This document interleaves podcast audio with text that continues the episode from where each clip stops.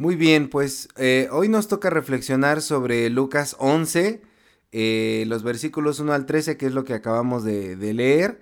Y quiero eh, empezar con una pregunta haciéndonos reflexionar sobre qué es lo que le pedimos a Dios cuando oramos. ¿Qué le pides a Dios cuando oras? ¿Y en qué tono o en qué actitud le pides a Dios cuando lo haces? Porque existen diversas formas de, referirse a Dios, ¿no? La, incluso hay gente que propone diferentes fórmulas para poder eh, orar, modelos de oración, tipos de oración. Hay quien dice, por ejemplo, que primero tenemos que alabar a Dios y primeramente es la alabanza y, o que la oración solamente debe de contener alabanza. Y otros dicen que primero debemos agradecer a Dios y luego decirle nuestras peticiones a Dios. Es decir, es como cuando uno va con el vecino y le dice, buenos días vecino, ¿cómo está? Y ya después uno le dice, lo vengo a buscar, fíjese que le vengo a buscar para pedirle algo, ¿no? A veces así planteamos la oración, como primero endúlzale el oído a Dios y ya después le sueltas toda la sarta de peticiones que tú tienes, ¿no? Y podemos preguntarnos quién de todas estas personas está en lo correcto. ¿Quién dice la verdad sobre cómo debemos referirnos a Dios o cómo debemos orar con Dios? Fíjense que en la antigüedad los maestros, los rabinos, solían enseñar a sus discípulos una forma para orar, para darle identidad al grupo hacían una oración que era algo así como un himno o un lema oficial del grupo eh, que ellos pertenecían. Cada maestro le daba una oración en específico a su grupo para darle esa identidad. Por eso cuando los discípulos se dieron cuenta de que Jesús era un hombre de oración, como lo estamos viendo ahí en Lucas 11, uno de ellos se refiere a, a, Jesús para hacerle una pregunta, una petición, porque veían que Jesús apartaba tiempos para orar en privado, que se iba lejos a estar solo y a descansar orando. Qué curioso, ¿no? A veces nosotros descansamos orando, pero porque nos quedamos dormidos. Nos quedamos a decir, ay, qué aburrida la oración y nos dormimos, ¿no? Pero Jesús lo hacía para descansar su alma, para poder estar bien, ¿no? Y uno de estos discípulos que veía que Jesús vivía así, que Jesús era un hombre de oración, se acerca a Jesús y le pregunta y le dice algo. Le dice, enséñanos a orar. Enséñanos a orar. Esta frase significa principalmente dos cosas. Número uno, es como si este discípulo le estuviera diciendo, ¿sabes qué Jesús? Nos merecemos ya nuestro propio distintivo. Ya hemos andado contigo un rato, eh, necesitamos nuestro lema, necesitamos nuestra, nuestro himno oficial, necesitamos nuestra oración especial. Entonces, danos nuestro distintivo para que todo el mundo sepa que somos tus discípulos, para que cuando oremos esta oración todo mundo sepa que te pertenecemos a ti. Danos un distintivo. Y número dos significa algo así como, oye Jesús, yo veo que tú eres un hombre de oración, que eres muy cercano a Dios, que te acercas a Dios por medio de la oración. Muéstranos tu técnica. ¿Cómo es que tú le haces? Enséñanos tu técnica para poder acercarte a Dios. Y entonces es así como Jesús construye en este pasaje su oración la oración modelo, el Padre Nuestro, que todos conocemos. Sí es cierto, todos lo conocemos, ¿verdad? Alce su mano, por favor, ¿quién conoce el Padre Nuestro? ¿Nadie? ¿Nadie lo conoce? Ah, bueno, ya me había asustado yo. Gracias, hermanos. El Padre Nuestro todos lo conocemos, ¿no? Eh, y este Padre Nuestro que construye Jesús tiene tres distintivos principales, tres distintivos principales. Fíjense bien. Número uno, el Padre Nuestro llama a Dios papá. Número uno llama a Dios papá. Número 2. El Padre Nuestro es sumamente breve. ¿Vieron cuántos versículos abarca aquí en Lucas? Son muy pocos versículos los que abarca aquí el, Padre Nuestro. Son eh, escasos versículos, no es una oración larga, es una oración breve. Y número 3. Esta oración, aunque muchos han querido entenderla de otra forma, esta oración está compuesta por puras peticiones. El Padre Nuestro se trata de puro pedirle a Dios, de puro pedirle a Dios. Claro que lo hace Jesús, y lo hace de una manera especial, ¿no? Entonces vamos a ver en qué consisten esas tres partes o esos tres distintivos que hacen especial esta oración. decíamos el número uno es cómo es que llama a Dios papá. Llamar a Dios papá en, ese, en esa época era algo sumamente inaudito, no se había visto, era algo impensable, porque antes se le nombraba a Dios con todos los títulos militares que tenía se le decía el Señor de los ejércitos, el que levanta su espada, el que defiende a Israel, el que está sobre las otras naciones, etcétera. Se le ponían diferentes nombres, eh, el Señor Dios Todopoderoso, para que Israel pudiera demostrar la superioridad bélica, es decir, la superioridad militar que ellos decían tener sobre todas las naciones. Cuando nombraban a Dios con todos estos nombres militares, era para que todas las otras naciones escucharan y les diera miedo y dijeran, oye, estos tienen un Dios superpoderoso, ¿cómo nos vamos a combatir? Pero, para ser sinceros, esto era meramente un sueño guajiro, porque e, en ese momento los israelitas vivían esclavizados bajo el poder de Roma. Estaban bajo el poder de Roma y habían pasado varios siglos atrás estando esclavizados por los asirios, por los persas, por los babilónicos, etc. Varias naciones habían puesto su bota encima del el pueblo de Israel. Entonces era como una ilusión que ellos tenían que cuando nombraran a Dios con todos estos títulos militares, las otras naciones iban a, a temer. Entonces que Jesús le dijera a Dios papá, en lugar de Señor de los ejércitos, mostraba una cara distinta de Dios. Era una cara de ternura, una cara de amor, pero también era una locura, porque en esa época lo que los israelitas necesitaban era un Dios guerrero, un Dios que acabara con los romanos, un Dios que los defendiera, un Dios que los sacara de la esclavitud, no un Dios tierno, no un papá que los acariciaba o que los abrazaba. Entonces Jesús aquí hace su primer distintivo, le llama a Dios papá.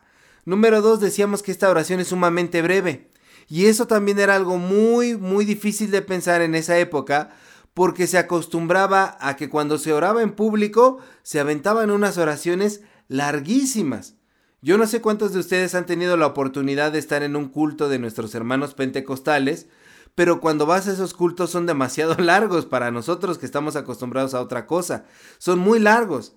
Es, ese tipo de oración muy larga. Bueno, en la época de Jesús, los rabinos, los maestros, también acostumbraban a orar muy, muy largo. Y Jesús de hecho denunciaba eso en Mateo 23, 14, en Lucas 20, 47. Ustedes pueden ver que Jesús dice algo.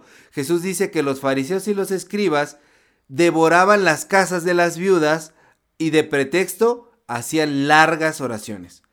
¿Cómo es que devoraban las casas de las viudas? quién sabe, no lo dice. Vaya usted a saber de qué forma. Ahora sí que dicen en mi pueblo, piensa mal y acertarás, ¿no? Pero como pretexto, hacían largas oraciones y se acostumbraba a eso. ¿Por qué? Porque acostumbraban eh, muy largo, eh, oraban eh, orar muy largo para presumir que eran muy piadosos. Para que la gente pensara, ay, qué santos son estos hombres. Qué consagrados a Dios son estos hombres, son sumamente espirituales. Velos cómo hacen la oración larga, larga, larga, larga. Entonces era como un culto a su propia egolatría, a ellos mismos, hacer una oración larga. Y que Jesús orara tan breve en público no significaba que Jesús no adoraba a Dios, sino que era resultado de una vida muy secreta y muy íntima de oración. Si ustedes recuerdan los, los evangelios en varios pasajes, se nos dice que Jesús, como ya mencioné, se apartaba para orar largo en público, ¿verdad? Ahí es donde Jesús se, se eh, perdón, en privado. Ahí es donde Jesús se explayaba delante de Dios. Y de hecho, Jesús lo recomienda en Mateo 6:6. Dice que, que tu Padre que está en privado, a Él le debes de orar en privado, ¿verdad? Y te debes de encerrar en privado. Y en Mateo 26:40 Jesús eh, les dice a sus discípulos que no pudieron orar ni una hora. Es decir, que para Jesús orar una hora era un esfuerzo pequeño, porque realmente si alguien desea estar con Dios, va a ser un esfuerzo pequeño orar una hora. Entonces Jesús dice que orar una hora es un esfuerzo pequeño para los que desean estar con Dios. Y que Jesús orara brevemente en público era un resultado de todo lo que había eh, sembrado en lo privado. Jesús no oraba eh, largo en público para farolear como lo vemos en, Juan 11, de los versículos 41 al 43, cuando Jesús resucita a Lázaro, podemos ver cómo Jesús está orando eh, brevemente y lo único que dice Jesús ahí es, Padre, te doy gracias porque tú siempre me escuchas. Yo sé que tú siempre me escuchas, pero lo dije para que ellos oyeran. Y es todo lo que dice antes de proceder a la resurrección de Lázaro. Pero esto era porque Jesús fomentaba una vida de oración muy, muy íntima y muy larga con Dios, pero en público lo hacía muy brevemente. Ahora, decíamos que la tercera característica del Padre Nuestro es que Jesús hace una oración con puras peticiones. Y eso eh, era una falta de respeto para los fariseos, porque los fariseos se dedicaban a alabar a Dios falsamente, o lisonjear, como se dice, hacer lisonjas, hacer alabanzas. Y se puede leer eso en una oración de la época muy conocida que se llama las 18 bendiciones, donde toda esa oración se trata de exaltar a Dios. Y uno podría leerla y decir, oye, qué bonito que están exaltando a Dios en esa oración. Pero había un propósito escondido detrás de esa oración. Esa oración lo que en realidad decía es que Dios cobrara venganza de los enemigos de los judíos. Entonces era como endulzarle el oído a Dios para que reaccionara violentamente contra los que ellos consideraban sus enemigos o eran malo, malos. Y en cambio Jesús pide que eh, eh, pide en esta oración y no es que no reconozca o que no alabe a Dios, sino que se atreve a pedir porque habla con la confianza que tiene un hijo con su papá. Con su papá que es todo amor, con su papá que es todo comunicación, con su papá que es todo comprensión. Entonces se acerca el hijo conscientemente porque sabe que el papá, el Padre Celestial es el primer interesado en que el hijo esté bien, en que el hijo, al hijo le vaya bien. Y es así como nos enseña a nosotros a acercarnos, pidiendo. Por eso nos conviene preguntarnos en esta mañana, ¿cómo es que Jesús pedía?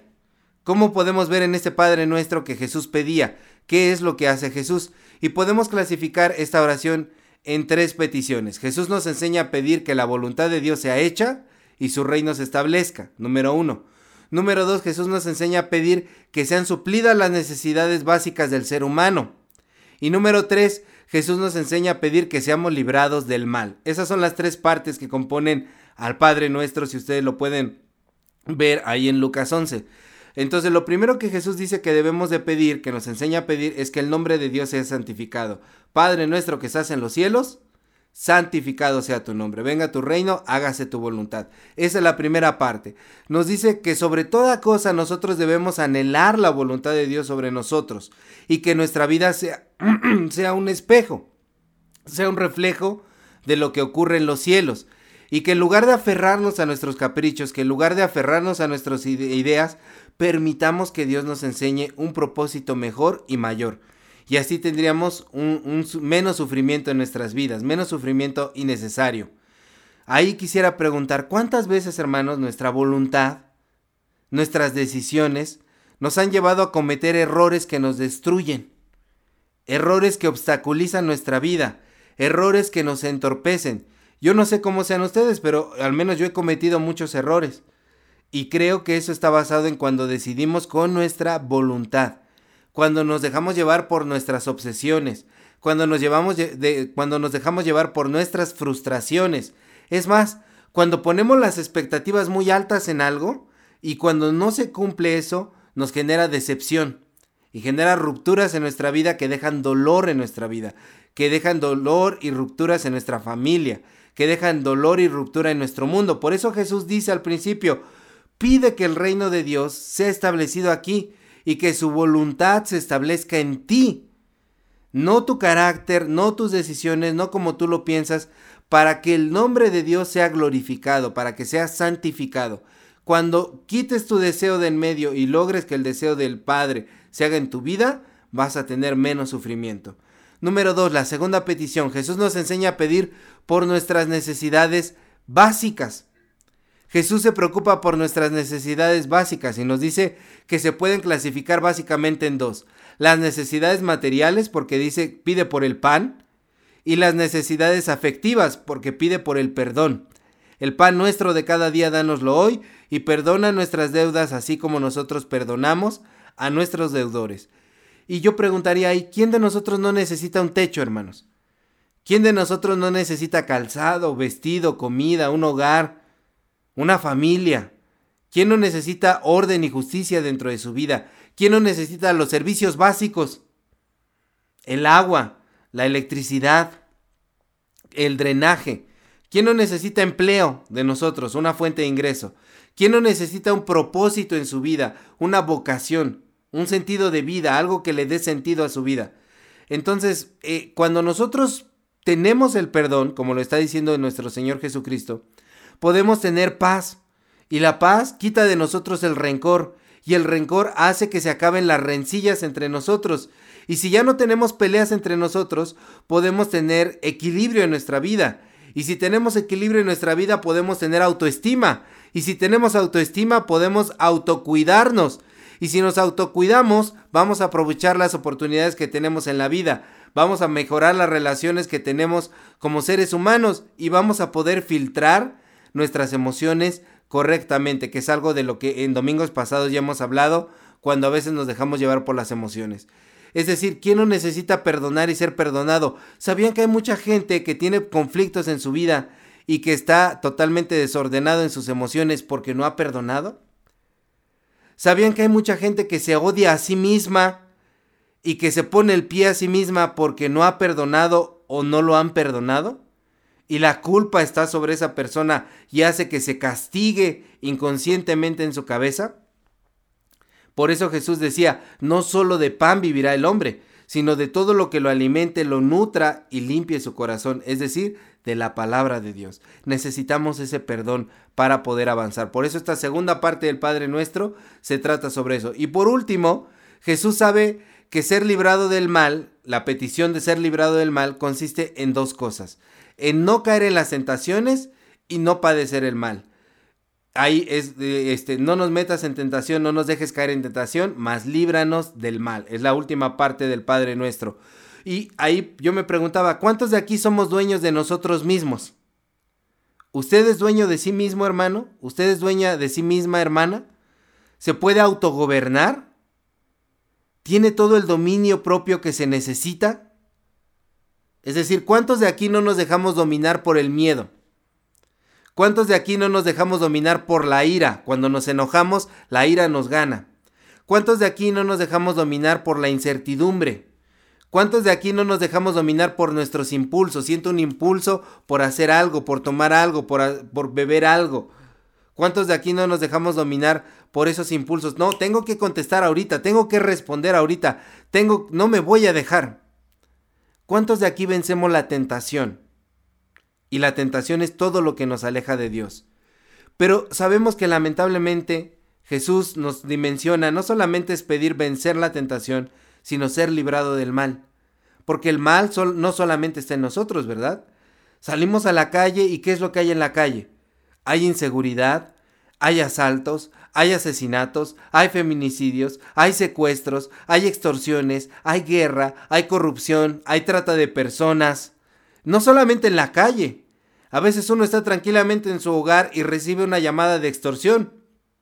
Yo no sé cuántos han recibido una llamada así, en las cuales te amenazan, te amedrentan, te tratan de sacar dinero. Es decir, el mal existe allá afuera.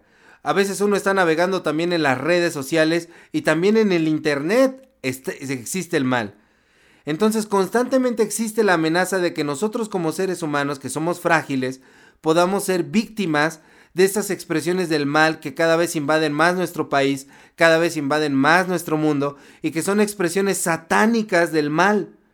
Lo satánico es todo ese mal que quiere acabar con la vida del ser humano. Lo satánico no es, como ya he dicho, esas películas de miedo o esos fantasmas o esos monstruos. No, el mal es real. Y el mal está allá afuera intentando destruir nuestras vidas. Cualquiera de nosotros en cualquier momento, Dios no lo quiera, pero podríamos ser víctimas de algún abuso, de alguna extorsión, de algún secuestro, de algún asesinato. Y por eso, ante esta fragilidad de este mal que está invadiendo al mundo cada vez más, Jesús nos enseña a pedir, líbranos del mal, porque el mal es real y se opone a nuestra vida y está allá afuera intentando dañarnos. Entonces son las tres peticiones que hace Jesús para que su voluntad se haga en nuestras vidas, para que tengamos nuestras necesidades básicas y para que seamos librados del mal en todas sus expresiones. Así que sea como sea que tú le pidas a Dios en tus oraciones, inicié preguntándoles cómo le piden a Dios, nunca se olviden de seguir el ejemplo de Jesús. Nunca se olviden de pedir como Jesús. En sus oraciones, pidan como Jesús pide. Pidan la voluntad y el reino de Dios en sus vidas pidan por suplir sus necesidades básicas y pidan por ser librados del mal y de la tentación. Y por eso hoy, en estas tres cosas para pedir, tenemos que decir, Señor, enséñanos a orar, como ese discípulo. Enséñanos a orar porque a veces solamente oramos por una cosa o solamente nos concentramos en una situación, en pedir por nuestras necesidades, pero no pedimos que su voluntad sea hecha o no pedimos ser librados del mal. Eh, pedirle, a, pedirle a Dios, pedirle a Jesús, ayúdanos a poder pedir cosas mejores. Dios no se enoja de que pidamos. Dios no se enoja de que elaboremos una oración de puras peticiones. Pero Jesús nos ama tanto que nos enseña en esta mañana a cómo pedir para poder recibir lo que sea más saludable para nosotros, lo que sea verdaderamente necesario para nosotros, lo que nos haga orar siempre como Jesús. Que podamos orar siempre como Jesús. Amén, hermanos. Vamos a ponernos de pie y vamos a terminar orando para pedirle a Dios que nos enseñe, nos enseñe cómo es que Él elevaba esta petición. Oremos. Bendito Dios, te damos gracias por la oportunidad, Señor, de escucharte, por la oportunidad, Señor, de aprender como tú pedías, por la oportunidad de ser de tus discípulos y llevar ese distintivo también en nuestro corazón, esta oración del Padre nuestro que podemos llevar en nuestros labios y nuestra vida cotidiana. Gracias, Señor, por bendecirnos con esta enseñanza. Ayúdanos a poder pedir como tú pedías. Ayúdanos a poder ponernos en armonía y en sintonía contigo para pedir las mismas cosas. Te alabamos y te glorificamos en el nombre de Jesús. Amén.